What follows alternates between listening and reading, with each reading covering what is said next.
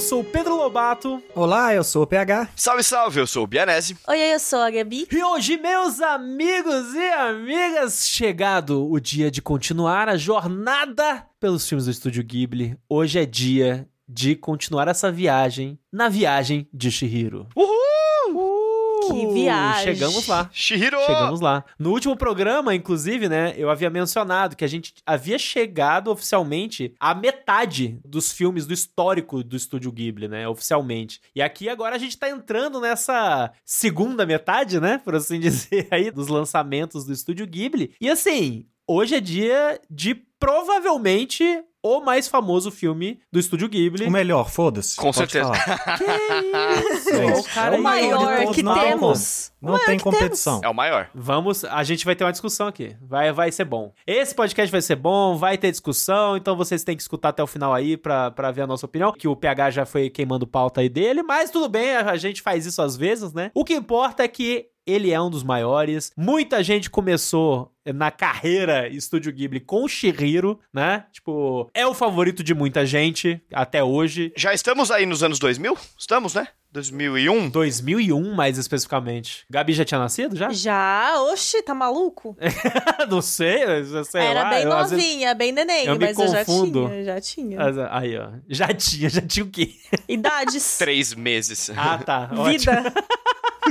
Mas é isso, gente. Antes da gente começar o nosso programinha de Shihiro Son aí, aquele nosso recadinho de sempre, que você, ouvinte querido querida, que gosta do nosso podcast e pensa em como você pode nos ajudar. Espalhar a palavra do News Overdrive é sempre a forma mais absoluta, a melhor forma, forma mais pura e aquela que nos ajuda verdadeiramente mais, porque nos ajuda a chegar no ouvido de mais pessoas. Então, como eu sempre digo, né? Tipo, isso é importante pra gente, não só pra gente chegar no ouvido através do seu, da sua dica pros seus familiares, amigos e tudo mais, pessoas que você conhece, como também você baixar o Spotify, entrar lá no Spotify, no nosso feed do Animes Overdrive, lá no comecinho do feed, debaixo do nosso nome e tudo mais, nos avalia com cinco estrelas. Também é rápido, é tranquilo, não leva mais do que, sem sacanagem, não leva mais do que um minuto pra você fazer isso e nos auxilia bastante, ajuda a gente a bater as nossas metas de avaliações né, no Spotify, que a gente sempre tem, e pro próprio programa, né, o aplicativo Senhor Spotify aí, nos indicar pra mais e mais pessoas, pra gente chegar no ouvido dessa galera aí. Mas não é só dessa forma que você pode nos ajudar, e eu escolho ela, a nossa viajante Gabizord, como que esse ouvinte pode nos ajudar também. Ouvinte, vem com a gente no nosso catarse.me barra animesoverdrive. Lá vocês vão ter opções de apoio, que eu sei que vocês querem apoiar esse projeto, que é feito de forma independente, com muito amor por todos nós. Então, Muito se você amor. quer aí dar qualquer quantia, já vai ser de grande ajuda. E, inclusive, com qualquer uma delas, você pode entrar no nosso maior e melhor presente, né? Que é o nosso grupo de apoiadores. Então, você apoiando. Que tá crescendo cada dia sim, que passa, hein? Sim, muito, Só essa inclusive. semana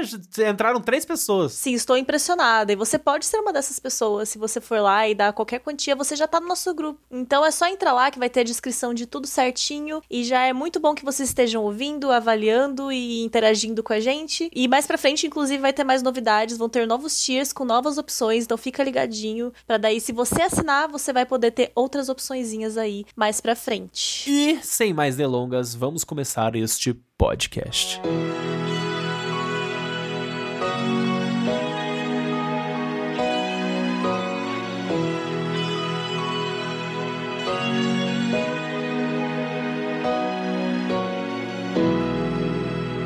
PH, a galera provavelmente não lembra que você Que você existe? geralmente faz sinopse, que, Que você, é um existe, tudo mais. participante? É, é, mas agora você tá de volta, né? Estamos todos felizes aí que você voltou das férias. Ninguém brigou, né? Teve ouvinte que mandou e-mail. Meu Deus, eles brigaram. PH brigou com todos. O PH pediu demissão. O PH foi demitido. Ouvi várias teorias por aí. Infelizmente, nenhuma delas é verdade. Todas devem ter algum pingo de verdade em algum lugar. É isso. Em algum multiverso, né? Mas é isso, PH, vai lá, puxa aí. A Viagem de Chihiro é um filme, como a gente já falou um pouco mais cedo, de 2001. O maior de todos do Estúdio Ghibli conta a história da Chihiro, essa personagem que está no título, uma garotinha que está viajando com sua família, e mudando de cidade e é isekaiizada para um mundo aí de yokais, criados, espíritos japoneses, onde ela vai ter que trabalhar para sobreviver e eventualmente tentar encontrar uma forma de voltar para o mundo real. Basicamente isso aí na, nessa história que já posso dizer que foi a minha primeira, assim, minha primeira noção de caraca, estúdio Ghibli. Acho que foi a gente começou falando aí brincando, ah, a Gabi tinha nascido, tal. É nessa época, o filme apesar de ser de 2001, ele demorou um pouco mais para hypar, né, por uma questão eu falo de Brasil, né? Porque não chegava com a mesma. Hoje em dia ainda demora, né? O filme uhum. do Miyazaki saiu aí tem tanto total. tempo e a gente nem sabe se um dia chegará aqui. Nessa época também era, era ainda mais difícil, gente, às vezes a gente nem sabia dos lançamentos, né? Mas esse filme ele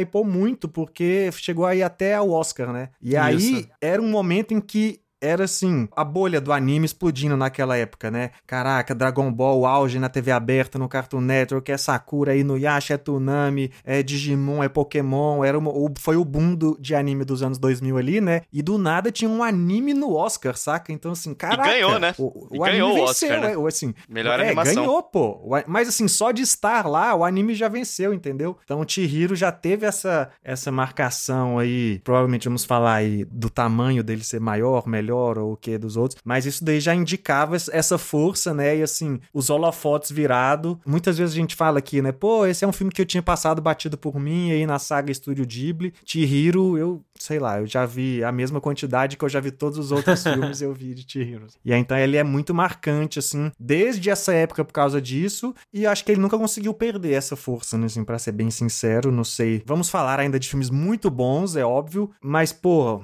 Chihiro é Chihiro, saca? E, e aí a gente vai falar aqui, acredito que vocês concordem comigo em vários pontos, né? Mas não sei a, a, a, opinião específica de cada um, mas vamos passar por vários pontos que vão justificar porque ele é incrível e, e às vezes porque talvez ele não seja tanto em alguns lugares. Até de qualquer coisa, assim, eu até mencionei agora há pouco, né, no primeiro bloco, que Chihiro foi o primeiro de muita gente, né? Principalmente por conta desse contexto, tipo, é 2001 ali, né? Começo dos anos 2000, a maioria de nós aqui éramos crianças, né? Tipo, jovenzinhos, foi o primeiro de todo mundo aqui ou não? Para mim foi, com certeza. Para mim foi também. O meu não. Cara, talvez eu já tivesse visto o Cemitério dos Vagalumes e Totoro. Caraca, é, pelo. Eu, assim, eu talvez eu já tinha visto os dois, é, assim. Não, Cemitério dos Vagalumes. Cemitério dos Vagalumes, Tá túmulo. começando a conversar, né, com o pessoal de anime, troca DVD e arquivo RMVB e tal. E já ser um filme que já era considerado cult ali no meio, cult, né? Então né? já tinha assistido numa pegada ali junto com Akira, Ghost in the Shell, essas paradas, tipo, ah, meu Deus, descobriu o anime, o seu amigo que vai te dar as primeiras drogas passou os cemitérios vagalumes lá. E o Totoro, assim, o personagem com certeza eu conhecia, por isso que eu não sei dizer se eu já tinha assistido o filme ou não, mas provavelmente, mas assim, se não for o primeiro, foi top 3, né? E o impacto, como eu já falei, ele não se compara aos outros, mesmo do meu conhecimento, do que estou aqui vindo consumir, receber essa obra, mas eu acho que não foi o primeiro, não. E até indo além nesse papo de, de grandeza, assim, eu não lembro de nenhum outro filme do estúdio Ghibli passando na Globo, por exemplo. Eu lembro que eu vi Shihiro na Globo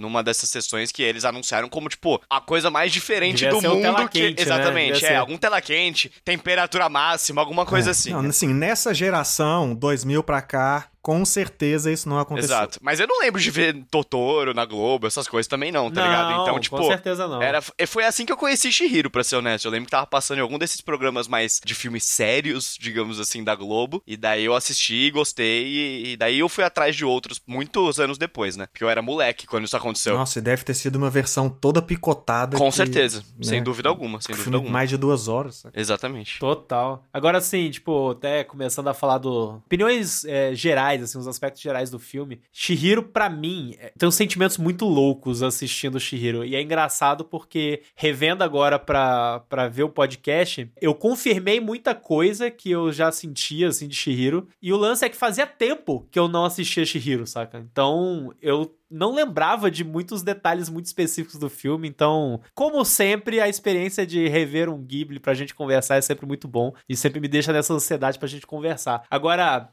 a gente tá, começou explicitando essa questão de grandiosidade e tudo mais, e é muito doido pensar que tudo que a gente viu de Estúdio Ghibli, a gente já flertou muito com o gênero fantasia, né? Principalmente os filmes do Miyazaki, né? Então, próprio Kiki, Totoro, Mononoke, Náusea, todos os filmes assim que tem muito elementos fantásticos do filme, mas todos eles eu acho que eles fazem uma mescla muito forte com a realidade, né? Com o nosso o mundano. E Shihiro, eu acho interessante porque eu sinto em mim que, até aqui, pelo menos, é o filme mais fantasioso do Ghibli, saca? É o filme que eleva esse conceito de fantasia, realmente. E em algum aspecto eu faço uma conexão muito relativamente óbvia até com Alice no País das Maravilhas e o sentimento que eu tenho quando eu vejo ou li Alice nos Países Maravilhas, sabe? Esse negócio da, de ter um, uma protagonista que tá sendo transportada para um mundo que é mágico, que é espiritual e tem coisas malucas que acontecem. Então, tudo nesse, nesse contexto é hiperbólico nesse quesito de fantasia, né? E é uma loucura do caralho, é visualmente muito rico e eu tenho uma sensação muito forte de que ele também não é um filme monótono, apesar dele ser um filme longo relativamente, né? Porque ele tem mais de duas horas de, de animação e principalmente até para essa época eu acho que não era exatamente o comum, mas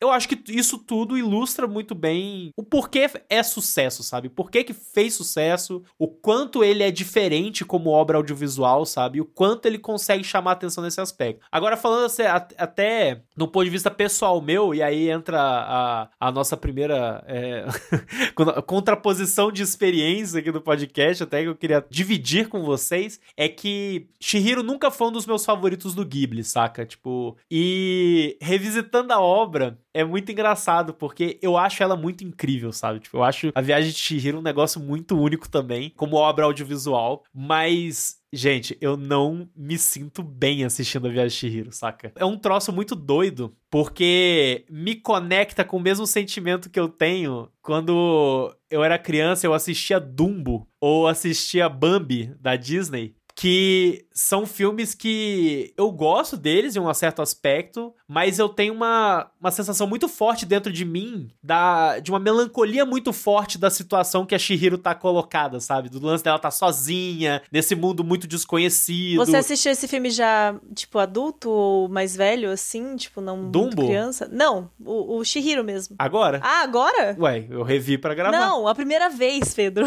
Não, a primeira vez eu era criança. Ah, mas você sentia isso de, desde criança? Sentia, tipo, sentia, sério? sentia. Nossa, que doideira. É, Era é um mais uma sentimento dúvida que- mesmo que eu... Não, entendi. Não, é um sentimento que eu sentia na época e eu senti de novo, saca? E eu faço essa conexão com Pinóquio e, e Dumbo porque são filmes que eu sinto essa mesma parada. É um negócio que, tipo, eu tenho uma sensação dentro de mim de que ela tá sofrendo e eu sofro junto. E é curioso porque é óbvio que a mensagem do filme não é essa. Existe uma mensagem, tipo, muito mais positiva no filme, que inclusive a gente vai discutir mais, assim, e que eu adoro e que eu consigo ter a leitura, sabe? Muito dos aspectos positivos, mas é muito louco esse sentimento que fica em mim, assim, principalmente no começo do filme, sabe? Nessa, naquela, sei lá, primeira metade do filme, que ela ainda tá muito perdida, que ela tá muito à mercê ali daquele, da maluquice daquele mundo. E eu sempre tive isso com Pinóquio, com Dumbo, que é tipo, cara, tá lá o personagem jogado numa situação que, tipo, ele não escolheu estar naquela situação, ele só foi colocado ali. E é uma situação desconfortável que o protagonista tem que passar, né? Tipo, ele tem que superar aquilo. E faz parte da mensagem do filme isso. E a mensagem é muito foda, é muito bonita. Mas eu tenho esse negócio dentro de mim e é um, é um sentimento muito foda, assim. É, tipo, e a gente vai falar mais sobre isso, mas eu já queria dividir isso da, da minha experiência com o Shihiro, porque eu não esperava ter esse sentimento de novo, mas eu tive. Saca? Eu mais perguntei porque, assim, eu, eu hoje assistindo adulta e quando para pra, tipo, reparar muito assim, é normal a gente sentir esse desconforto mesmo, porque o que ela tá passando no filme, quando a gente vê de forma, tipo, mais literal e talvez com um olhar um pouco mais adulto, né? Tipo, isso é desconfortável de, de observar quando a gente se coloca no lugar dela, né? E tudo mais. Mas parece que, tipo, o sentimento da criança vendo parece que é diferente, sabe? Tipo, eu sinto que isso é deixado de lado. E eu não vi criança, eu já vi mais crescida, só que ainda assim, tipo, eu acho que por eu conhecer o contexto do estúdio Ghibli e saber que tudo é, tipo, muito fantasioso, parece que eu já vou assistir os filmes do Ghibli com essa noção de que, tipo, tá, tudo aqui é muito fantasia. Então, mesmo que seja um sentimento ruim, sabe, tipo, parece que eu mergulho junto nessa, nessa história e tudo ali não, não parece mais tão real, sabe? Tipo, é, é real, mas de um jeito diferente. É real de um jeito meio romantizado, meio diferente, sabe? Tipo, mágico. Então, eu assistindo nunca senti, sabe, esse sentimento de desconforto Aham. sem ser, sei lá, nas partes muito bizarras que não tem como, sabe? Tipo, os pais dela virando porco, que é uma das coisas mais horríveis, sabe? Tipo, é simplesmente É, horroroso e bizonho, então não tem como não se sentir desconfortável, né? Mas enfim, eu não. Essa cena, inclusive, vendo criança, é um pesadelo. Sim, eu imagino que sim. Eu, É não- um eu não vi tão pesadelo. criança assim, mas eu, mas eu imagino que deve ser bem horrível, porque já crescida causou ali hum, sensações horríveis. Mas enfim, eu acho que, falando um pouco mais agora sobre minha opinião e o que eu penso, tá? Eu acho que vai ser bem impossível alguém daqui ter algo de ruim pra falar, eu acho, sobre, sobre Chihiro, né? Eu acho que é um consenso de que é uma obra-prima e muito sobre esse filme já foi dito, então eu acho que vai ser até um desafio a gente conseguir trazer é, opiniões novas, né, sobre esse filme e tudo mais. E não é nenhum segredo que a gente gosta muito das criações do Miyazaki, né? A gente tá aqui faz tempo rasgando pro cara. E é, essa é uma das obras mais majestosas, como o PH já disse, a, a maior de todas. Então nem tem muito por que me alongar em questão técnica, porque não tem que falar. Tipo, a animação ela é perfeita, assim como todo o resto. Então seria meio chovendo molhado. Mas é, falando sobre como eu me conecto com a obra e como ela, tipo, se tornou algo grande dentro de mim, assim, e o que eu absorvi a partir disso, ela me impactou desde a primeira assistida, em vários sentidos, né? Até porque eu não nem comentei, acho. Eu acho que eu falei, só que eu não foi o primeiro que eu, que eu assisti, mas acho que os primeiros que eu assisti foram Pônio e Castelo Animado. Então eu já tava um Boto pouco. Eu já tava um pouco introduzida, sabe? Tipo, no, em como são as histórias do Estúdio Ghibli. Eu até sabia que Shihiro era, tipo, uma das maiores e melhores e premiadas, inclusive, né? Então eu falei, tá, deixa eu, tipo, assistir outras primeiro pra eu já ir, tipo, entendendo sobre o que, que é isso. Mas eu acho que mesmo assim não me preparou 100% pra dimensão que essa história carrega. Porque é tanta coisa, mas tanta, e é tão tudo tão minuciosamente bem colocado. Cada detalhe é tão real, parece que os personagens realmente estão vivos, que ela- eles existem pra fora do filme. E pra além disso, o que me trouxe muita clareza assim também sobre esse filme, que eu acho que ele é muito perfeito em retratar busca pela identidade, sabe? Eu acho que é, isso permeia em muitas interpretações, inclusive. Eu sei que a gente vai conversar sobre várias delas ao longo do papo, mas vai desde a identidade dentro de uma sociedade capitalista e do consumismo até, tipo, uma identidade cultural. E eu acho que a mais óbvia também é que busca que a gente tem por identidade quando a gente deixa de ser criança. Então, é, Shihiro é essa menina que tá numa fase de mudanças indesejadas, fora do controle dela, tentando se comunicar e expressar um certo descontentamento com os pais, sem, né, ter êxito nisso. E eles não prestam atenção nela. O começo do filme traduz isso em várias cenas, né? O, o, tipo, eu lembro muito, tipo, quando eu penso nisso, é o pai dela, tipo, acelerando o carro, tipo, numa velocidade que ela claramente fica desconfortável, mas ela Não, é obrigada. velocidade arrombada, diga-se de passagem, né? Não faz o menor sentido aquele cara correr daquele jeito. Se ele morasse no Brasil, seria normal, porque as ruas aqui é tudo esburacada daquele jeito. Mas eles não estão acostumados, né, tadinhos? Mas enfim, é que eu, tipo, penso, ela tá numa situação que ela não tem controle nenhum, sabe? Tipo, ela tá dentro do carro, o pai dela naquela velocidade, ela não tem o que fazer. Então, acho que, tipo, isso já traz logo nos primeiros minutos do filme, assim, essa, essa introdução a essas questões. Quando eles atravessam o rio também, né, que ela tem dificuldade, tenta chamar eles, eles não esperam ela. Tipo, eles não levam o que ela fala em consideração. E isso tudo, pra mim, simboliza muito esse momento de crescimento que a gente é forçado a desenvolver as nossas próprias ideias, a nossa independência na forma de interpretar a vida e buscar a nossa Perfeito. identidade, porque a gente se sente até invisível ao- aos olhos de quem criou a gente e como eles ditam como a vida deve ser no início da nossa vida, tipo, os nossos pais, eles são uma, né, tipo, eles trazem pra gente uma visão de mundo e aí depois de um tempo isso passa a não caber mais, né? E é inevitavelmente não- isso não faz mais sentido. E é um processo que é natural, mas é doloroso. A gente, tipo, perceber que nem sempre a gente vai ter alguém pra nos dizer como resolver nossos problemas e como forçar opiniões, porque às vezes, inclusive, eles também são parte do problema. E quando não são, às vezes as soluções não fazem tanto mais sentido, enfim. Eu acho que a viagem do título representa essa viagem de autoconhecimento mesmo. Uhum. E a dificuldade de a gente perceber que a gente não é extensões dos nossos pais, que a gente precisa crescer. E até o meio do filme, a Shihiro sofre muito pra completar qualquer mínima tarefa. E isso é óbvio porque é tudo muito desconhecido, assustador, diferente, mas não é assim que, tipo, a gente se sente assim, né, quando a independência chega. Então o filme tá todo cheio de metáforas pra isso, os espaços, tipo, são muito marcantes pra mim quando eu penso nisso, tipo, eles são todos caminhos, sabe? A gente tem a escada, o trem, a ponte, os corredores, o elevador. Então, tipo, tudo isso são lugares pra gente chegar a algo. E até o nome da Shihiro, se eu não me engano, significa, tipo, alguma coisa relacionada à busca. Agora eu não, não lembro, mas, tipo, é, acho que um número e busca. Que ela tá buscando algo, né? Então, a gente observa quando, tipo, é, ela vai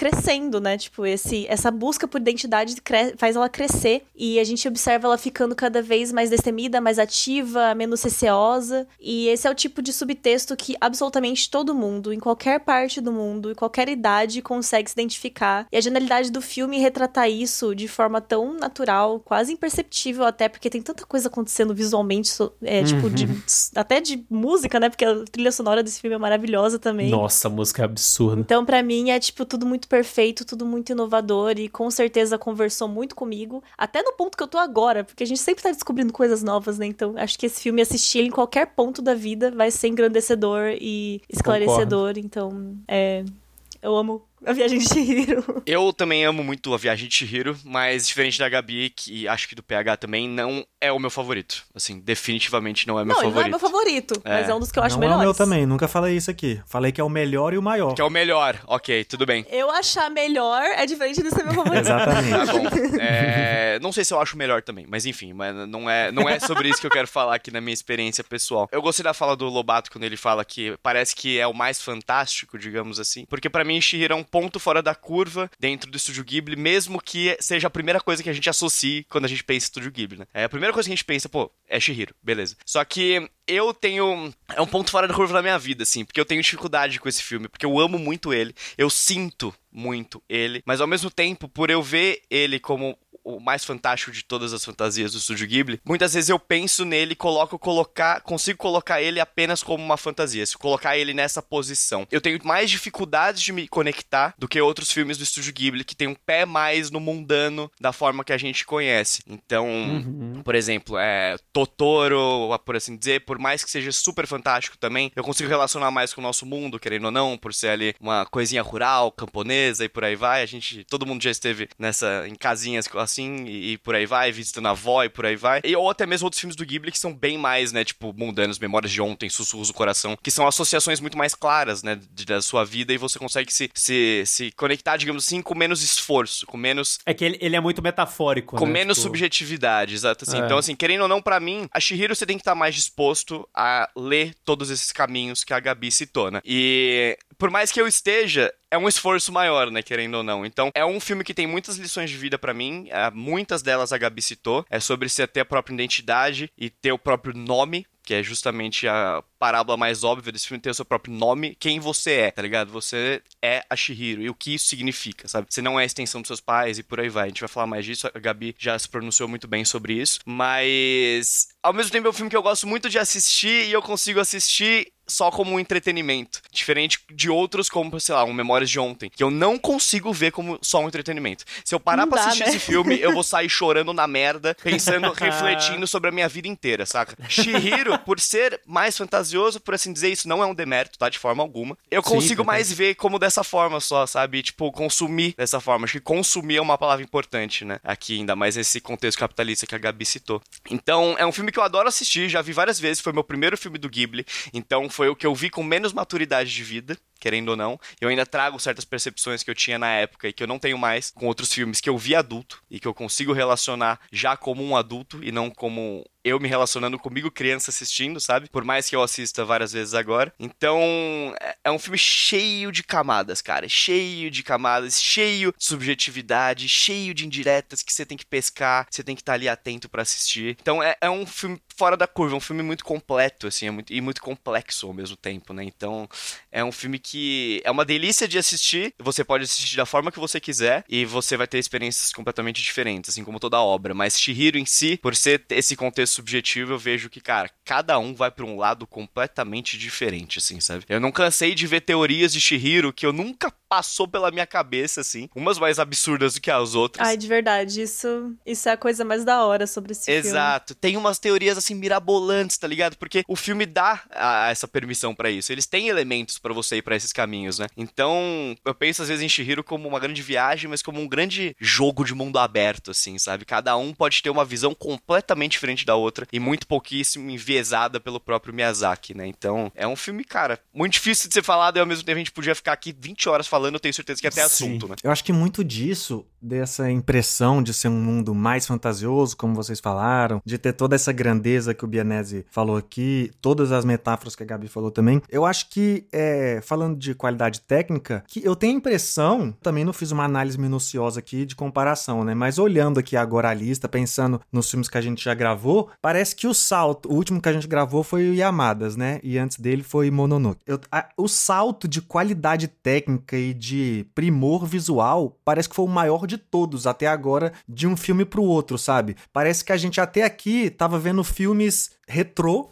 saca? E esse filme É não é retrô, ele parece que ele, ele tem uma qualidade atual ainda, sabe? Sim. Mas tem explicação, né? Porque até do ponto de vista de, de técnica, que é justamente enquanto o Mononoke foi o, o primeiro filme com a primeira tentativa de agregar computação visual na animação, aqui já era tipo, beleza, a gente sabe o que tá Era a fazendo. tecnologia no seu máximo de fato, né? Exatamente. E isso época. reflete narrativamente, sabe? Que é isso que é um dos trunfos que a gente sempre exalta aqui do Concordo Estúdio Ghibli muito. de várias formas, porque os caras conseguiram, saca? Porque vocês estão falando aqui dele ser muito fantasioso e pra mim ele não salta tanto assim como muito mais fantasioso. Eu partindo do princípio olhando a história da Chihiro, sabe? Ela é totalmente normal e as soluções que ela dão são normais, né? O filme ela só é grandiosa porque ela responde tudo com uma relação completamente natural com a espiritualidade daquele mundo, né? Todas as soluções passam por ela e todas as soluções são simplesmente porque ela encara a espiritualidade como uma coisa tranquila e, pô, ah, tem um bicho sujo aqui, vamos lavar,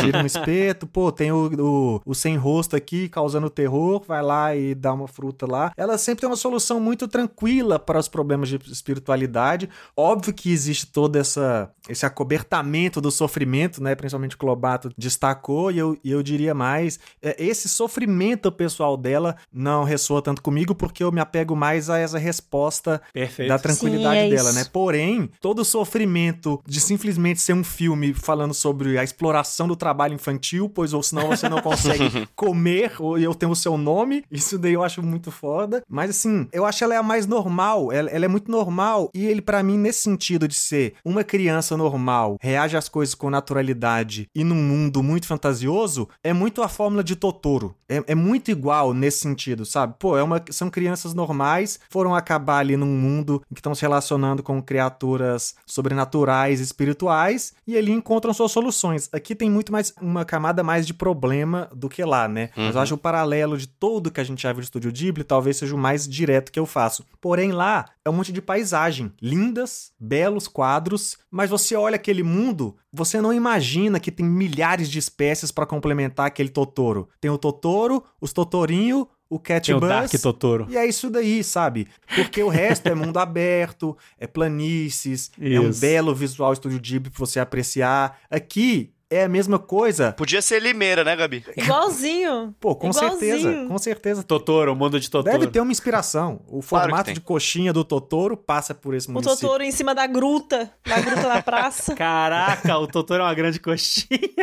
Parabéns. O mascote da coxinha, da festa da coxinha, maravilhoso Pronto. ele. O Totoro vai estar lá, gente, em Igualzinho. Limeira, em setembro. É isso. Sim.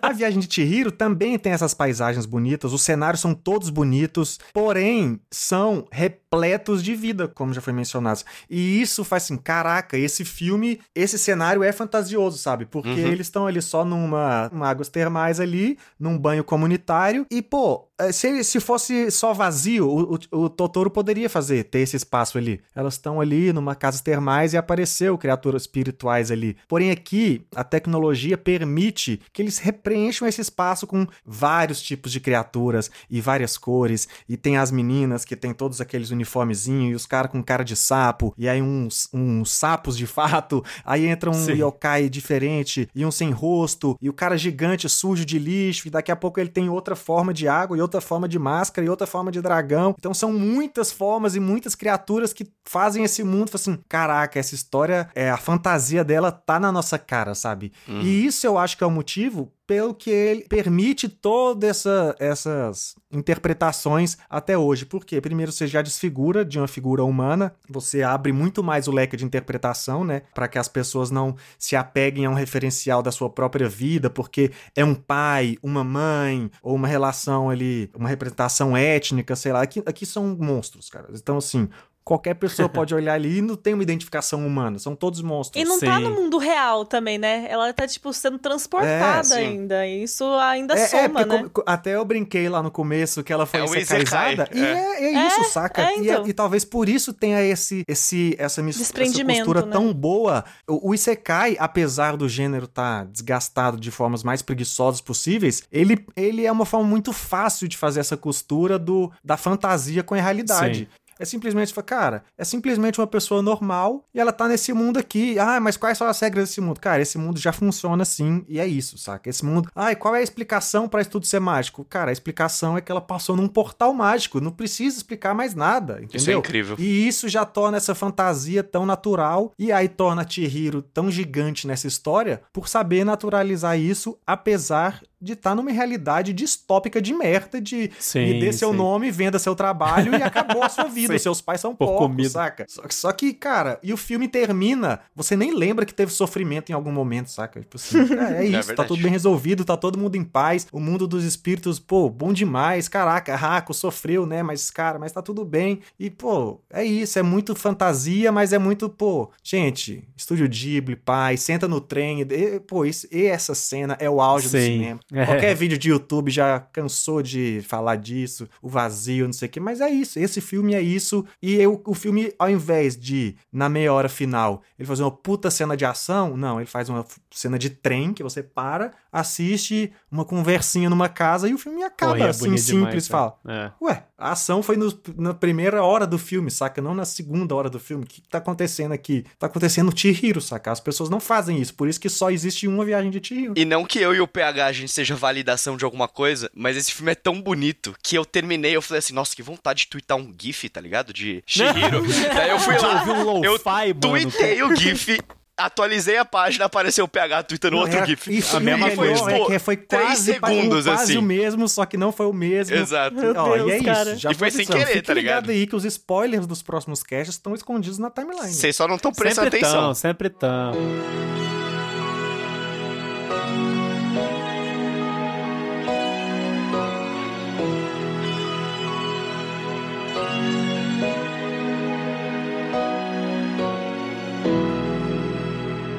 Mas o, o negócio que é legal do que o PH tá mencionando, inclusive assim, conectando com o que ele falou sobre o uso da tecnologia, da linguagem artística do filme, pra representar toda essa riqueza dos yokais e tudo mais, esse mundo maluco, fantasioso, e inclusive conectando com toda essa questão narrativa de, de ritmo, né, dessa calmaria do final, tem tudo a ver com essa jornada que a Gabi bem falou, né, é, em relação a essa busca da identidade, o estranhamento, o desconforto, todo, todo esse. Porque tudo isso é um processo que, o- que a Shihiro passa no filme, né? E até o PH tava mencionando, ah, porque a forma como ela responde às paradas.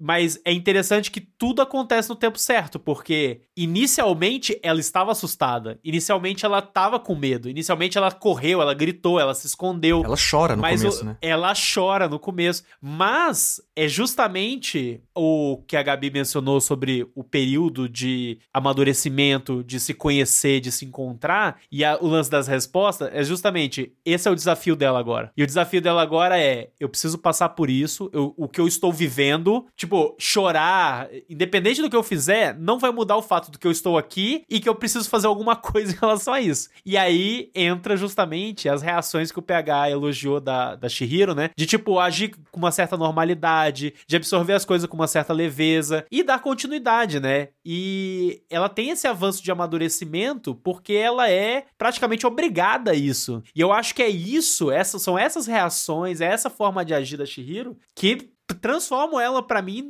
em uma puta de uma personagem, tá ligado? Tipo, ela é maravilhosa, ela é uma protagonista incrível. Ela é muito forte. E ela é muito real, né? Ela é uma criança, tipo, age igual criança, isso que é ela muito tem 10 louco. anos, é. Só que ao mesmo tempo ela, ela é uma criança de 10 anos que foi colocada numa situação que exigiu amadurecimento da, da parte dela, né? Uhum. E, e, cara, e sério, tipo, eu acho isso tudo muito fantástico, porque até a questão da linguagem artística, de ter muita loucura, muita cor, muitos espíritos, ao invés de ser grandes espaços com vazios e com muita paisagem, o caramba quatro, não. É uma casa de banho, ela é cheia de detalhe até o talo, sabe? Tipo, detalhe do detalhe do detalhe, que querendo ou não, é uma escolha artística para você provocar ruído, provocar caos na, na, na, tua leitura visual, principalmente pra Shihiro, que ela tá naquele estranhamento. Só que é exatamente isso, é conforme vai passando o filme, ela vai se acostumando. Aquilo, toda aquela loucura começa, inclusive, pra gente a ser um cenário normalizado, até a gente caminhando pro final do filme, que é justamente a gente tem a cena do trem, o vazio, tem toda ali aquela aquele trem que tá passando no meio do nada, conversa na casinha. Então eu acho que narrativamente Miyazaki ele é muito foda assim, né? Ele é muito mestre em conseguir transpor justamente a evolução narrativa da personagem com o que que tá sendo colocado em cada momento do filme para você olhar, para você sentir e para você se sentir como a protagonista, né? E até conectando até tipo uma curiosidade de, de produção, Miyazaki, ele é muito artista, né? Essa é a realidade. Ele é. Miyazaki, tipo, parece que uma das, das inspirações dele pra Viagem de Chihiro e o fato da história se passar numa casa de banho envolve de fato uma casa de banho da terra natal dele lá da cidade, que diz que ele frequentava e diz que ele viu uma porta X na casa de banho, que ele sempre ficava, nossa, o que será que deve acontecer atrás daquela porta? O que que tem lá? E o caramba 4. E pra você ver, né, a loucura do cara de tipo, de realmente ter, ter essa criatividade, assim, de dar vazão a essa criatividade num filme nesse nível, né, de querer realmente contar a história de uma criança e ter toda essa evolução, essa busca pela identidade, que é realmente é uma discussão relativamente óbvia, até porque ela foi tomada do nome dela, tá ligado? Mas até, tipo, pra, pra, pra conectar é, esse quesito, para mim, eu recentemente eu tenho tido algumas conversas com algumas pessoas sobre percepção de tempo e como, é, por exemplo, vocês conseguem pensar, assim, tipo, já para pra pensar na vida de vocês nos últimos cinco anos, e isso aqui é uma provocação até para vocês aqui que a gente tá conversando, pro ouvinte, e assim, o quanto a vida mudou em cinco anos, assim, quão louco é a gente pensar que a gente que tá na faixa ali dos 30, alguns mais do que outros, né, mas tipo, a gente tá aqui na faixa dos 30, e cinco anos é praticamente 20% da vida, da nossa vida, os últimos cinco anos, e o quanto que em um período pequeno as coisas avançam e mudam muito rápido. Eu conecto isso muito com o Shihiro e com a vida, porque às vezes esse processo de mudança acontece muito rápido e tá relacionado às vezes ao local que a gente tá, ao contexto que a gente vive e o local que a gente tá às vezes faz sentido pra gente naquele momento e depois não faz mais, saca? Em diversos aspectos a casa de banho pra Shihiro é um lugar ruim, saca? É um lugar de, do desconhecido, é um lugar que ela tava sozinha, era um lugar perigoso,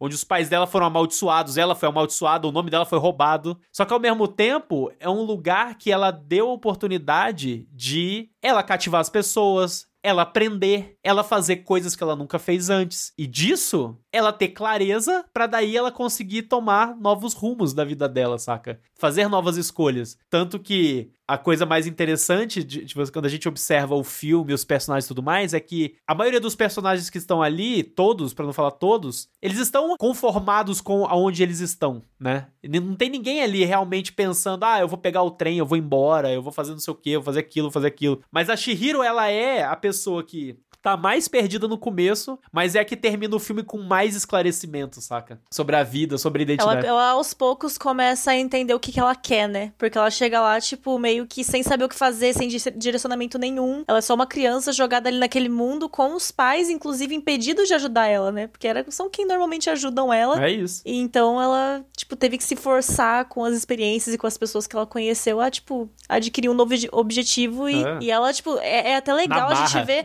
o sem semblante da personagem, porque no começo ela tá com um semblante totalmente diferente do final. Tipo, no final ela tá com uma postura assim de tipo, eu sei o que eu quero fazer. Confiante pra caraca. Sim, é. e, tipo, um olhar assim, sabe, de, de, de plenitude com o que você quer da sua vida, sabe? De você ter definido um objetivo e, sabe, e ela ter o próprio nome de volta, né? Tipo, ela ter, saber que o nome dela é Shihiro e o que ela quer, então. É, é muito bonito mesmo essa, essa percepção. Tudo isso é, eu acho muito foda. Cara, esse filme é muito bom. Porque, tipo assim, é uma metáfora, querendo ou não, do começo do filme, que é justamente ela mudando de cidade. Que pra uma criança Uhum. Exato. Sim. é uma das coisas mais brutas que podem acontecer, assim. Porque você larga a sua escola, que pra vida de uma criança é tudo. Você se ficar, ficar lá o dia inteiro, é todo o seu ciclo social. E você tá indo pra um lugar cheio de medo. Ela tá amedrontada de ir pra esse outro lugar, tá ligado? Que é desconhecido. E ela é confrontada com esse mundo de espírito. E, tipo, é muito difícil as duas coisas não se unirem, sabe? Na mesma coisa. Tipo, é pra cá 100% que eu a mesma vim, coisa. tá ligado? Eu É. saí da onde eu tava feliz e confortável, já com medo, e é pra cá que eu vim, saca? É. Não, e ela tava até mais emburrada no começo. Tava. A postura do início era embu... Ah, tava ah, puta. emburradinha. É, tipo assim, pô, É, vocês fizeram essa putinha. merda aí. É. As primeiras flores que eu recebi na minha vida foram flores de despedida. De despedida. Essa frase, tipo, vai tomar Caraca, no cu, essa frase é sabe? a, menina merece, a menina merece tá com, tá, tá tristinha mesmo, coitada. Não, é natural a tristeza. Sim. né? É normal, sim. cara, não tem como, assim. E sempre foi É. algo que me amedrontou na minha vida, porque, diferente, acho, principalmente do Lobato, acho que só do Lobato, na verdade, da Gabi também. Eu nunca tive esse tipo passou, de né? mudança, assim, na minha vida, saca? Tipo, de, de, tipo, escola e cidade. Mano, eu sempre estive no mesmo lugar nesse aspecto, saca? Então, meu desenvolvimento foi muito menos brusco, sabe? Nesse sentido. Então, sempre foi algo que me assustou muito, assim. Então, pra mim, o grande pesadelo desse filme todo tem um monte de monstro, mas é pra mim é mudar de cidade, tá ligado? Que é o começo do filme, assim, né? Então, Oi, pra mim é real pra caralho isso aí, viu? é, então, é, é É. muito justo que seja, saca? É bizarro, é Mas é bizarro. porque é o pior Isekai que tem, porque você muda de realidade, só que continua sem poderes, com as mesmas regras Sim. merda, não tem É. Sem nada amigo, sem legal. nada, velho. É, Exato. saca, é a pior versão. Eu não fiquei super poderoso, né, no outro mundo. Não tem nada, Pois assim, é. não tem nada novo pra você descobrir. Você nem Exato. vira uma máquina de vendas. Exato. Eu mudei de cidade umas 10 vezes na vida, saca? Tipo, e, meu irmão, eu, eu revisitei esse sentimento milhares de vezes, assim. Eu, eu super entendo isso que tu tá falando. Mas é engraçado porque até o que eu tava mencionando, apesar de eu ter a experiência nesse negócio, eu pensei muito na própria Gabi, inclusive, Gabi pegando emprestado a sua experiência pra falar. Ah. Porque eu pensei muito na questão da sua mudança para quando você- você já compartilhou isso no podcast, né? Mas enfim, você pode falar mais sobre para pro ouvinte, mas o fato é que você mudou para São Paulo e depois você voltou para Limeira, né? E, e eu me conectei com a sua história quando eu tava pensando nesse quesito do tipo do lugares que fazem sentido em determinado momento e depois não fazem mais, tá ligado? E, tipo, e tá tudo bem. Às vezes você vai mudar de espaços, você vai. E isso, espaço assim, a gente aqui tá falando agora de cidade, né? Mas isso serve pra qualquer coisa. Isso serve pra, tipo, você, é, sei lá, ter um hobby agora e depois esse hobby não faz mais sentido, ou enfim. Trabalho, É, a- né? Relações. Qualquer coisa, qualquer coisa, exatamente. E isso se aplica pra vida inteira. Então, eu lembrei muito de Você tá você. querendo dizer que o Sim, trem da sim. Chihiro é tipo a linha azul do metrô da CPTM aqui? Igualzinha. Exato. É isso. Que ela pegou pra voltar pra Exatamente. Limeira. Só faltou ela falando Next Station. Ana Next Rosa. Station. Ana Rosa, exato. Boa. Mas é realmente assim, tipo, também toda vez que eu penso em mudança, a maior, tipo, referência que eu tenho foi o período que eu fiquei lá em São Paulo. E assim, eu não me arrependo nem um pouco de ter ido, por mais que não tenha sido uma experiência muito boa pra mim, porque é isso, tipo, se eu não tivesse ido, eu nunca teria, tipo, descoberto que não era algo Perfeito. pra mim. Então, tipo, eu acho que é isso que é o mais legal na, na jornada da Chihiro e da- de nós mesmos, quando a gente, tipo, se propõe a testar coisas novas, sabe? Porque a gente, pelo menos, tá testando, a gente tá, tipo, descobrindo, porque a gente nunca tem. Quem acha que tem certeza sobre algo não tem certeza de nada. Então, assim, tipo, você tem que tentar, testar e experimentar algo que você, tipo, acha que vai ser bom pra ter certeza se é bom mesmo ou não. Então, tipo, eu ter feito essa, essa mudança pra São Paulo, que eu fiquei um ano e meio, quase dois, por lá, foram suficientes pra eu perceber que aquela cidade simplesmente não é pra mim. Eu adoro São Paulo, adoro São Paulo pra ir, tipo, passear, Visitar. encontrar meus amigos e, enfim, tá, estar lá, tipo, por diversão, mas, tipo, pra morar realmente não foi algo que, que foi bom pra mim. E, tipo, eu ter essa noção agora, tipo, me ajudou a perceber que, tá, se eu for morar em algum lugar, tem que ser interior, sabe? Tem que ser algum lugar mais tranquilo, tem que ser um lugar, tipo, de boa pra, pra se estar, entendeu? Então, tipo, agora pelo menos eu tenho muito mais certeza do que eu quero, porque eu tentei, porque eu experimentei. Então a, a Shihiro só, tipo, virou essa garota decidida porque ela teve ali uma experiência ali de mudança na vida dela que ela percebeu coisas que talvez ela não percebesse se ela, tipo, não enfrentasse isso, né? E muito provavelmente ela na casa nova dela talvez fosse a mesma coisa, sabe? Talvez ela entendesse muito mais sobre ela mesma a partir de coisas que ela não uhum. gosta e de uma realidade que ela não se encaixa, mas pelo menos ela teve ali uma jornada de autoconhecimento e no futuro isso vai ajudar muito ela, inclusive. Pegando esse trem de pensamento aí que você tá falando e unindo com o que o Lobato falou de percepção de tempo, tem uma outra cena do filme que eu gosto muito, que é tipo uma das últimas, que os pais dela e ela voltam lá para onde tava o carro e o pai olha pro carro e fala: "Ué, tá meio empoeirado, né?" tipo, faz quanto tempo que a gente saiu daqui, tá ligado? ligado? Faz quanto tempo que a gente saiu daqui, saca? Tipo, a gente não percebe muitas vezes como a nossa vida muda todos os dias, Sim. saca? Tipo, a nossa percepção de tempo para coisas macro de vida são, é muito limitada, saca? Porque a gente não sabe o nosso futuro, a gente só sabe o passado. Então, às vezes, quando a gente percebe que algo mudou no nosso coração, na nossa visão de mundo, é porque ela já mudou faz muito tempo, cara. E a gente não tinha percebido ainda, tá ligado? Então, é, eu gosto dessa cena, eu acho engraçado. Eu, eu leio essa cena diferente. É? A, a, minha, a minha leitura dessa cena, quando eu assisti ela de novo agora, agora foi total assim. Meu irmão, eles estavam indo pra uma casa nova, Sim. certo? né? Imagina se, sei lá, a corretora tava esperando, sei lá, eles chegaram na já casa. Foi com contrato é, de aluguel. Dois anos. Passou dois anos. Aí eles chegam lá e falam: caralho, a gente deu vocês como perdido, não sei o quê. Tá uma cagada, assim. Todo mundo achou que eles morreram. Tinha que ter Shihiro 2, né? tipo, a polícia procurando, tá ligado? Sim. Eles chegam lá e falam: caralho, onde vocês estavam? Passaram-se seis anos. Ia ser irado. a Shihiro vai ser a viagem dela pra cadeia junto com a família dela, porque eles desapareceram e ninguém sabia que tava Sequestrei meus pais. Na realidade, não. Eles vão virar notícia de jornal, sabe? Tipo, sei lá, a família que sumiu por 16 anos e voltou sem mudar nada. Eu consigo ver a manchete, né? Tipo assim, é. Isso. Fórmula do não envelhecimento, tá ligado? Tipo... Fonte da juventude. É. Abdução alienígena? apesar dessa loucura, todo esse papo, o que eu acho. Desculpa. O que eu acho. Não. o que eu acho massa desse papo é que, assim, a gente discutiu muito a partir da, do tópico de amadurecimento da Chihiro, né? Só que é, eu gosto que é um amadurecimento que ele, ele também tem uma cara de simplesmente deu certo por ela não ser madura, no sentido de, assim, até porque é difícil falar sobre maturidade, né? Assim, para muitas pessoas esse conceito vai estar relacionado à idade ou a tempo de experiência, quando muitas vezes é só sobre a forma como cada pessoa responde a uma parada, né? E a maturidade é diferente também, né?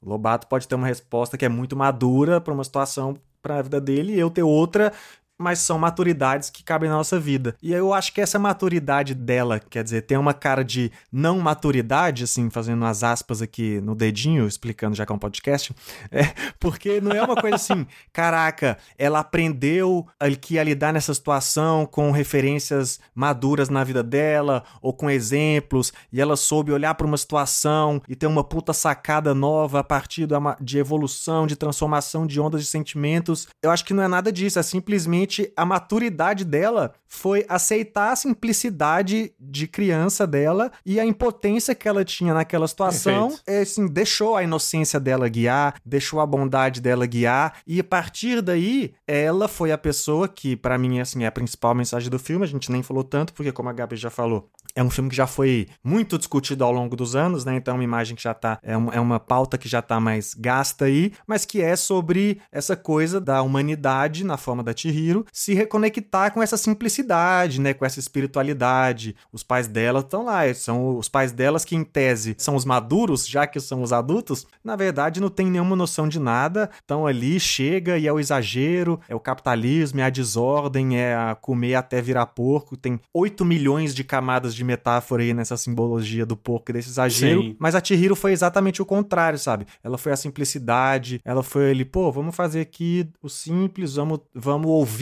os outros espíritos, vamos dar a nossa resposta com a bondade que a gente tem. E, pô, o Raku me ajudou, vou ajudar de volta, vamos fazer isso. O Sem Rosto não Total. fez nada para mim, então eu sou apenas gentil com ele, não tem nada, assim. E ele ajudou ela também, né? Então, assim, ela, ela inclusive, essa simplicidade dela permite respostas positivas. E é, é um amadurecimento não porque no sentido de, caraca, evoluiu para um novo passo de ser uma adulta. É, é exatamente por ela saber se é a criança que ela é e se é a simplicidade maturidade dela na hora que tem que ter, né? É por isso que ela é madura, assim. Os pais dela, por exemplo, maturidade zero. Comida grátis, pegamos e é isso. deu, no, deu no que deu. Errado não tava. Mas a cena, a cena do yokai de lama lá, sujão e tudo mais, do banho, que deve, aí descobre que ele é um. É como se fosse um. Um espírito, espírito do, do rio, rio, né? Na é. realidade. E é um dragão também, porra. Aquela cena, inclusive. É é- irado. cara, a cena que ele sai voando, sério, eu fico assim, cara, que parada maluca da porra, mas é maravilhoso.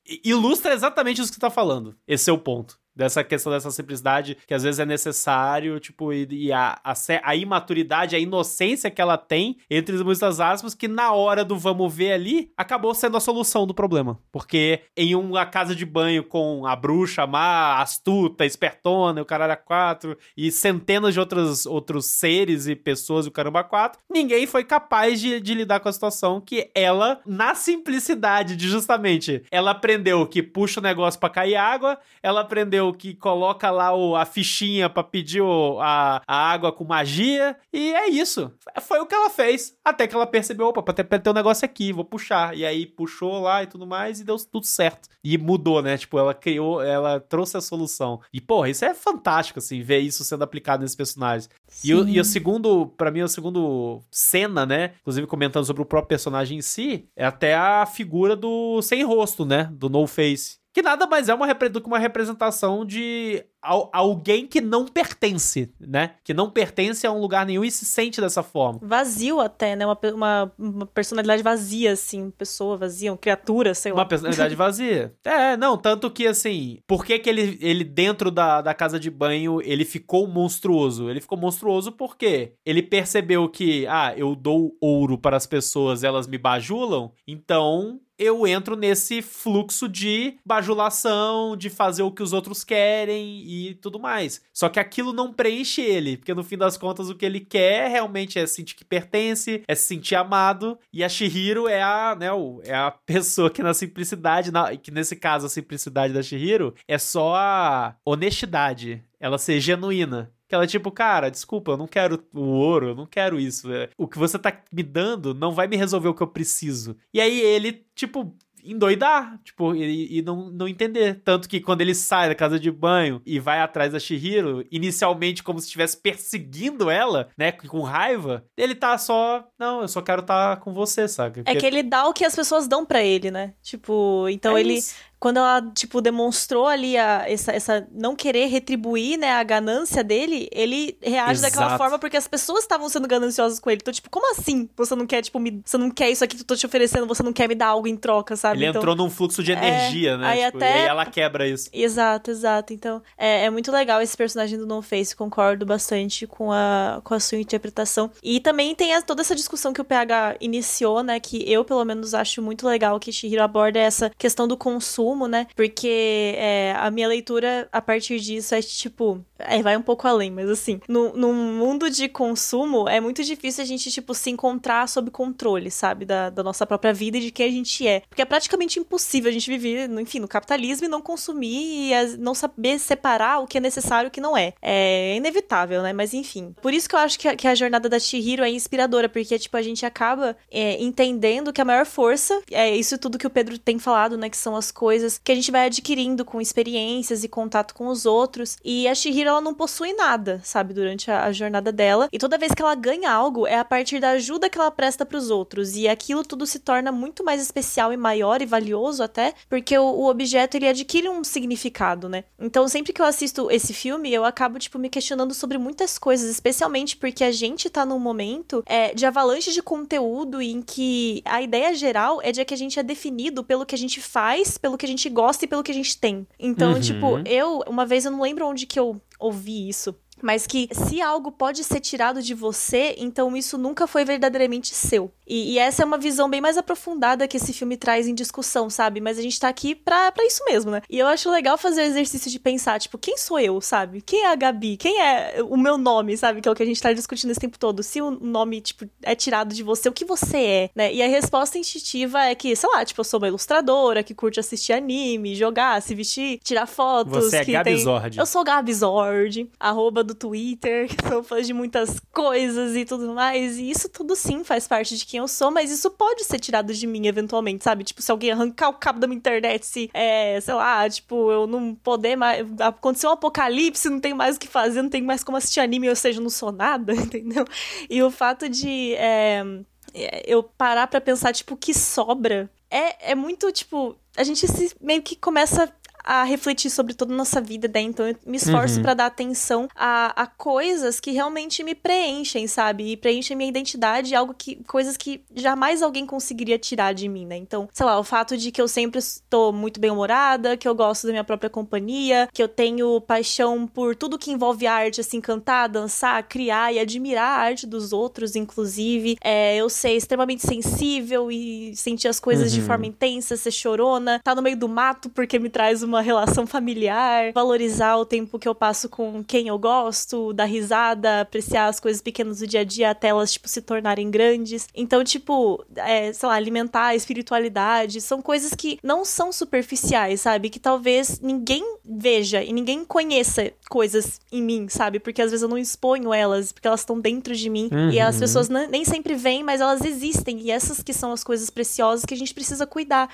E pode ser que, tipo, um dia eu perca meus amigos por exemplo, mas o tempo que eu passei com eles e a experiência que eu criei com eles e coisas que eu aprendi, elas Continua nunca vão ser perdidas. É, tipo, elas nunca vão ser perdidas. Isso faz parte de mim agora, sabe? Então, por isso que para mim é importantíssimo prestar atenção no tempo que eu passo com eles e, enfim, dar atenção para essas coisas que me trazem essa essa, sabe, tipo, essa né? riqueza, né? é, essa riqueza interior. Então, com a correria, a ganância que nos é imposta por a gente sempre precisar ter e ser mais perante a sociedade, é, essa necessidade de possuir, a gente deixa muito isso passar despercebido, sabe? Essas coisas. E a gente vai cada vez mais alimentando essa camada superficial. E isso não é uma verdade que eu quero impor para ninguém, mas a gente tá sob o risco de perder, sabe? O que é material, é um fato. Caga e regra. nunca é tarde. Brincadeira, ah, tô aqui, vocês estão vivendo errado. eu não, não faço nada dessas coisas, não, não gosto de nada, não, enfim. E... Mas, mas, tipo, nunca é tarde pra gente, tipo, sabe, se questionar e refletir mesmo, refletir. se conectar com essas coisas, né? E até essa, essa parada do mar, que é tipo o espaço que, que a gente mencionou aqui, né? Esse espaço de silêncio. É o que faz a gente, às vezes, tipo, parar e perceber, tipo, tá, e aí? Quem eu sou, sabe? O que, que eu tô trazendo para mim de verdade, assim. E o próprio filme tem uma das. que é a minha frase favorita do filme, provavelmente. Eu não vou conseguir citá-la exatamente porque eu não me recordo, mas é algo assim: uma vez que você faça algo, conheça alguém, você pode até não lembrar mas você jamais vai esquecer. Então é algo que eu me apego uhum. minha vida fazendo contraponto a Gabi, que é tipo, experiências, tá ligado? Levando a, a, uhum. a expoente máximo de Shihiro, o nome dela foi tomado, sabe? De um jeito assim, Shihiro, que nome bonito, agora ele é meu, tá ligado? Você não é. chama mais isso. Acabou. Porém, tudo que ela passa no filme, mesmo que ela não se lembre, lá dentro nunca vai esquecer, tá ligado? Das experiências que ela viveu. Então eu tô 100% com a Gabi aí. Obrigado, Gabi, por expor aí. É isso aí. Sempre aí. E até complementando, eu acho que esse pensamento, porque eu. Essas são coisas que eu geralmente tenho algumas reflexões sobre, já tive várias vezes e volta e meio tenho. E um complemento que eu faço é justamente em relação a quando a gente pensa em coisas, né? Porque eu acho que, de fato, a gente vive numa sociedade capitalista, voltada para consumo consumo. Posse é uma coisa, né? Posse do ponto de vista de propriedade, né? É uma praticamente o que move o mundo, né? Tipo, dinheiro move o mundo. Mas é interessante assim, o que eu acho que te, tem a galera que defende, né, que o não existe o consumo consciente no capitalismo. eu acho que é um termo muito forte para se dizer, apesar de que eu acho que ele tá 80% certo, mas eu acho que é possível também a gente em coisas ter essas coisas, é, esses sentimentos bons, essas, essas questões é, positivas dentro de si, né? E acho que em certo aspecto eu tento, eu tenho isso muito na minha vida, pessoalmente falando, porque aqui todo mundo sabe, a galera que já escuta o podcast há mais tempo sabe, tipo, eu, eu tenho coleção de mangá, eu tenho acumulador. brinquedo, boneco, vamos lá, resumo. Acumulador, sou acumulador de várias coisas, coleções que eu gosto e tudo mais, mas que em diversos momentos eu repasso em relação a, ok, isso aqui faz sentido na minha vida ainda? E faz sentido na minha vida no sentido de tipo o que que me conecta exatamente com essa coisa por que que eu coleciono Tanto isso que... né por que eu coleciono isso? Eu tô Existe uma intenção isso. por trás, né? Quando a gente Por- adquire algo também. Isso vale. Exato, isso exatamente. Então, assim, até nisso é, é relevante essa reflexão, sabe? Porque às vezes a gente tá, tipo. E isso eu acho que vale pra tudo, né? Não é só consumo, mas, tipo, o consumo também. Tipo, às vezes você tá consumindo as coisas, cara, no automático, você não sabe por que, que você tá fazendo o que você tá fazendo. E eu acho que isso é uma discussão que a gente já teve aqui em outros podcasts, que é a importância de fazer as coisas com intenção de fazer as coisas, né? De entender o porquê que você faz aquilo. Que inclusive é uma discussão que a gente aqui no podcast, nós quatro aqui, a gente tem volta e meia em relação ao próprio podcast, né? Inclusive eh, dividindo com os ouvintes aqui nesse podcast. Tipo, a gente faz o que a gente faz, não, não é só, não é tipo, ah, a gente tá sentando aqui uma vez por semana, a gente tá vendo uma porrada de anime só por ver, por uma questão de tipo, não, porque aí a gente vai chegar na galera e aí vai ficar famoso e o caralho a cara, não é isso, porque primeiro, a gente não tá ganhando dinheiro, tá ligado? Tem ninguém aqui vivendo disso aqui. Segundo, a gente vê anime porque a gente tira algo de precioso dos animes pra daí dividir entre os amigos e a gente conseguir co- comunicar coisas que a gente quer comunicar que estão dentro da gente e que isso atinja as pessoas de alguma forma e que isso essa comunicação acabe virando, retornando pra gente através das pessoas que se conectam conosco, né, através do podcast. Então, isso é uma parada que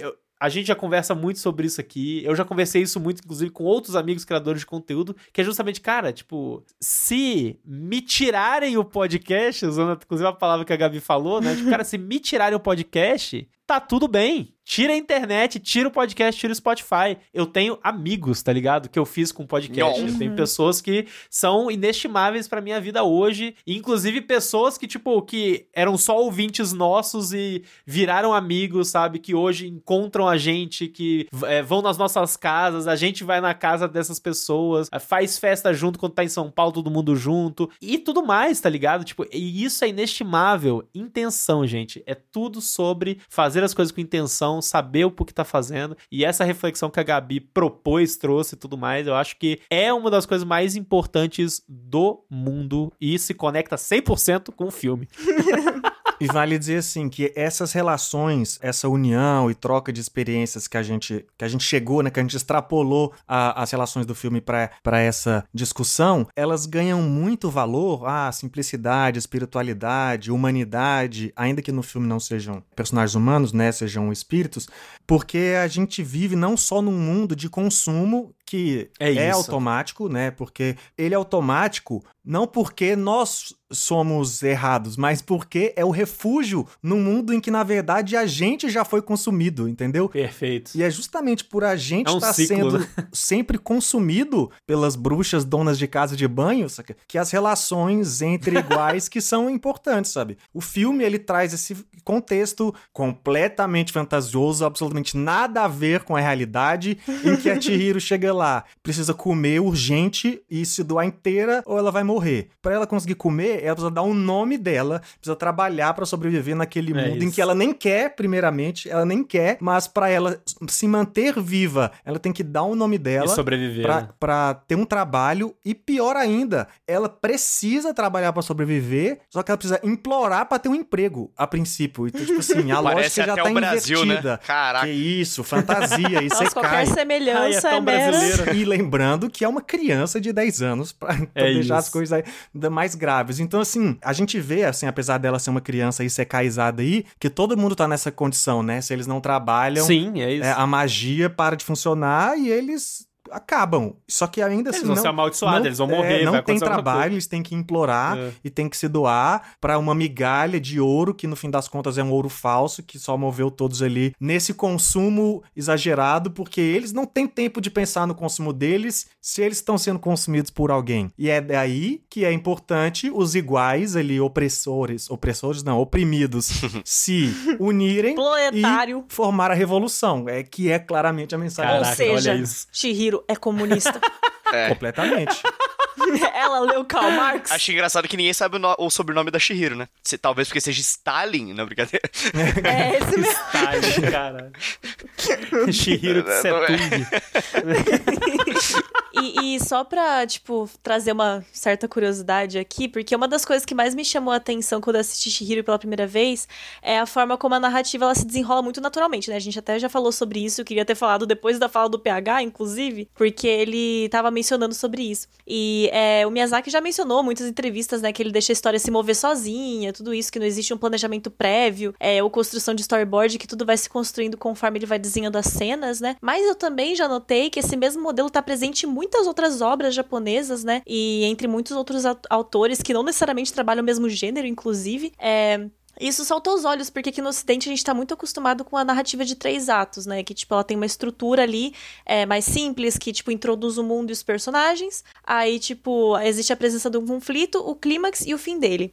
E aí, um dia eu fui pesquisar para ver se existia um conceito, tipo, tradicionalmente japonês, que é por trás dessa forma de contar histórias, né? Mas por curiosidade mesmo. E eu descobri uhum. que existe essa estrutura narrativa que se chama Kishotenketsu. É, perdão aí se eu errei na, na pronúncia, mas basicamente é um formato. Não, tá certinho. É, é basicamente um formato, um formato narrativo clássico, né? Que se originou a partir da poesia chinesa e que depois foi se espalhando pelo Oriente, ganhando forma no Japão, na Coreia, enfim, outras regiões também. E ele apresenta essa estrutura em quatro atos, né? Mas que difere muito do que a gente está acostumado a consumir em obras estadunidenses, por exemplo. Então, resumindo, no Kishotenketsu, o primeiro ato mostra, tipo, um cenário. O segundo detalha mais profundamente o mundo ou os personagens. O terceiro se cria um clímax a partir de uma revelação, um ponto de vista numa virada, né? E o quarto é quando tudo se conclui e se conecta, e a exposição e o contraste desse modelo ficam mais presentes no terceiro ato, né? Com uma nova perspectiva, e é isso que prende a nossa atenção, né? Independente do nível da, da tipo de revelação ali, né? Então não precisa ser um plot twist, porque muitas vezes nem precisa disso pra obra se tornar grandiosa, né? E, e é isso, tipo, não é necessário um conflito dentro desse modelo, tipo, não é o foco, e por isso que eu acho que tem tanta gente que tá muito acostumado com o modelo de filme hollywoodiano, mirabolante, assim, e que acha que os filmes japoneses, eles meio que parecem sem sal, sabe? Sabe? Mas é, uhum. é que tudo em torno desse modelo de história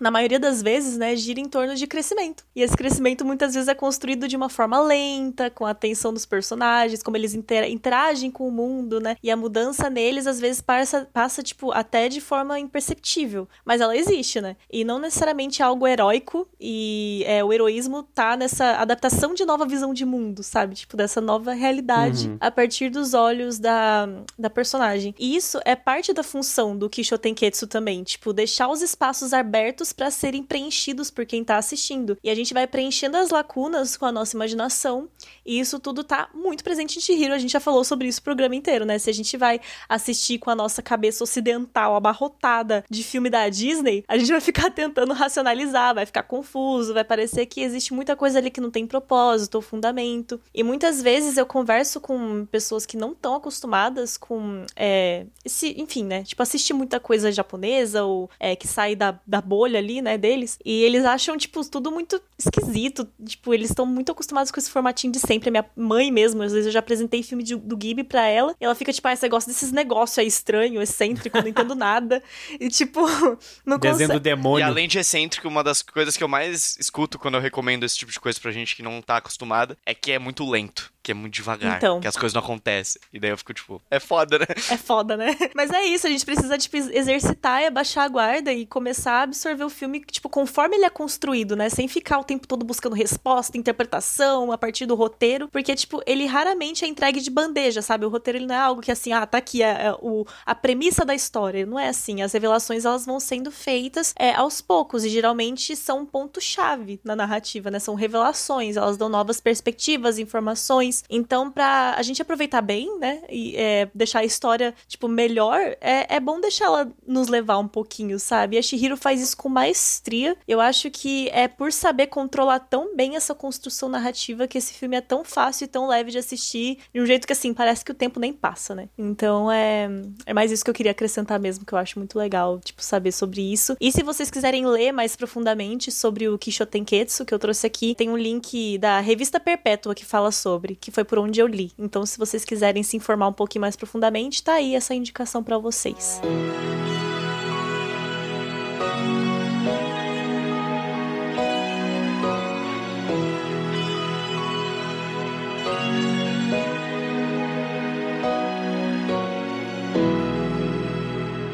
Bom, gente, vamos chegando então ao final de mais um episódio de podcast A Viagem de Shihiro, mais um Ghibli pra conta do Animes Overdrive, som O meus Ghibli. amigos. O maior dos Ghiblis. O, O maior dos Ghiblis? Não, maior com Essa é a certeza. conclusão? Isso O não- maior não, é, não, tem, nem o que disputa, discutir, cara. É o maior de todos. Como aprendemos aqui que é uma história sobre revolução, ignorar o consumo, destruir o capitalismo, a tem que, tem que ser maior. O Haku Tem dá um pau no. Totoro, cara. Dá um pau, come ele Dá vivo. um pau no Totoro, coitado do Totoro. Inclusive, o Totoro aparece no filme na forma daquele yokai branco É, lá. que pega o elevador com ela, né? Que pega o elevador crer, com é igual, ela. velho. ele é muito Totoro, Super. bicho. Ele dá, Nossa, inclusive, que- a mesma olhada pra Aham. ela que o Totoro dá pra, pra criança lá no filme, que é tipo aquela olhada de cima pra baixo, assim, só virando o olhinho. O cara já Igualzinho. tá Sim. inventando teoria das conspiração Que já. isso, tá cara? Não, é o mesmo olhar, é a mesma cena. É o mesmo personagem, a mesma Gabi. coisa. Nossa, não tem nada Não, a teoria ver. por teoria, tem aqui as duas bru- as mulheres são a mesma, né? As duas velhas são a mesma. É, é um Ela fragmentado é um fragmentado. transtorno. É, fragmentado. É, uma é turno do dia, outra é turno da noite, só que é a mesma, saca?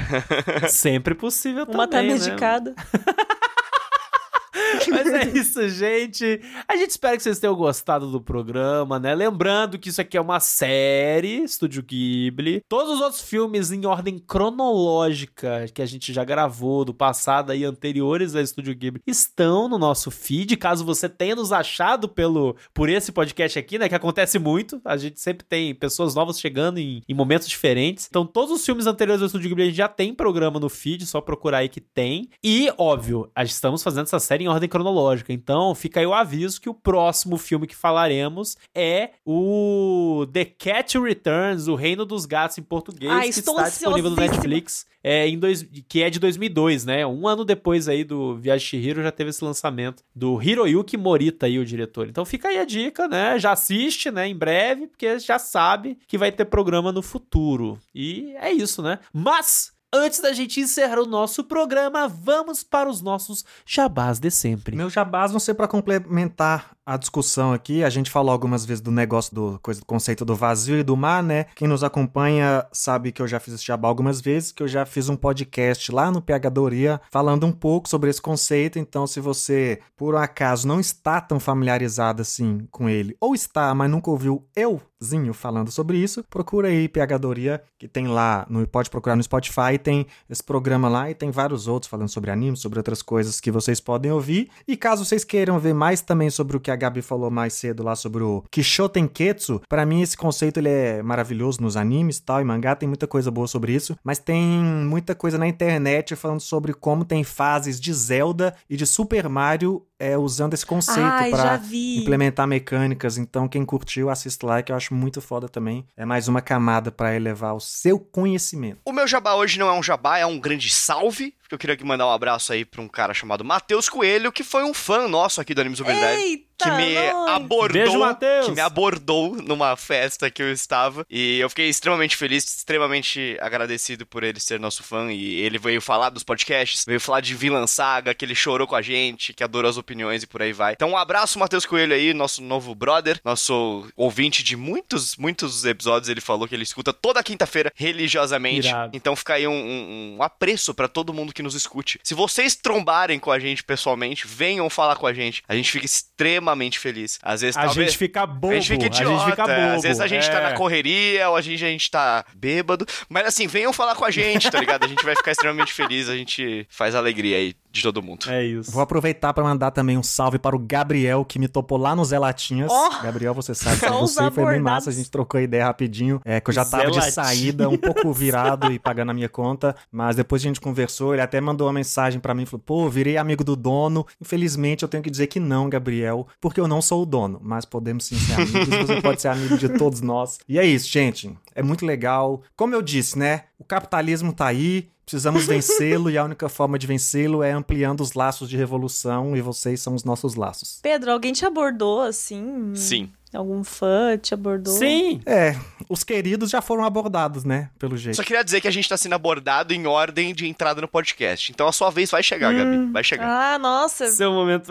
Olha, Falta pouco, viu? falta porque eu tava, pouco. eu tava assim, usar o momento aqui do meu jabá pra falar aqui, como a gente aqui é tudo consumista e foda-se o que eu falei lá sobre o que importa de verdade, a gente consome mesmo. Eu quero saber aqui, quem quer mandar publi, manda agora, ó, pra gente anunciar, entendeu? Podia estar anunciando alguma coisa aqui agora nesse momento do programa, pra gente poder, assim, é, atiçar os nossos ouvintes consumistas, que eu sei que eles são tudo Entendi. Pô, in- inclusive, Filho da se você tá aí, ó, CAF, sei lá qual a sua cidade, qual o evento de anime, fala pro povo convidar a gente, pô. Chama é, a gente que a Anime gente vai. Fest, Ah, Circuito Anime Fest é no interior isso, de São Paulo. Fala pra, pros seus eventos de anime, fala pras marcas lá no, no Twitter. Ô, pessoal, leva esses meninos pra CCXP. ah, e é, a gente, vocês vão encontrar a gente lá, mas assim. Isso. O pessoal precisa ajudar a gente também. Então, e o pessoal. Por quê? faz- é vocês nem sempre podem ajudar. Como vocês ajudam, sim, do jeito da gente ficar milionário, né? Vocês ajudam, como a gente já fala, combustível, tal, catarsezinho, na humildade, na amizade. Agora, os milionários, eles podem ajudar muito. Só que pra eles Pode. saberem que eles têm que ajudar a gente, eles têm que ver que é interessante pra vocês. Então vai lá e conta pra eles. Não se esqueça de nos seguir nas redes sociais do nosso podcast, arroba Overdrive Animes, no Twitter, Facebook, Instagram. E não se esqueça de nos seguir no nosso canal na Twitch, no nosso Blue Sky e no nosso TikTok, em arroba Animes Overdrive. E óbvio, pra ficar ligado aí nas novidades, conversar com a gente, vem trocar ideia com a gente sobre Shihiro, sobre todas as mensagens que a gente falou aqui no programa, né? E a gente, novamente, estreitar laços, como a gente já falou bastante. Converse com a gente nas nossas redes sociais pessoais, em arroba Pedro Lobato, arroba PHDoria, arroba PH Oficial no Instagram, arroba Mateus, Bianese com dois E's, Mateus com TH, e arroba Gabitosati, ou arroba Gabizord com zerinho no lugar do O. E fica aí a pergunta da semana no Spotify pra você responder. Responda aí pra gente, quantos anos você tinha quando você percebeu, se realizou que o Izekai ganhou um Oscar? É isso, gente. Muito obrigado pela sua audiência e até o próximo episódio.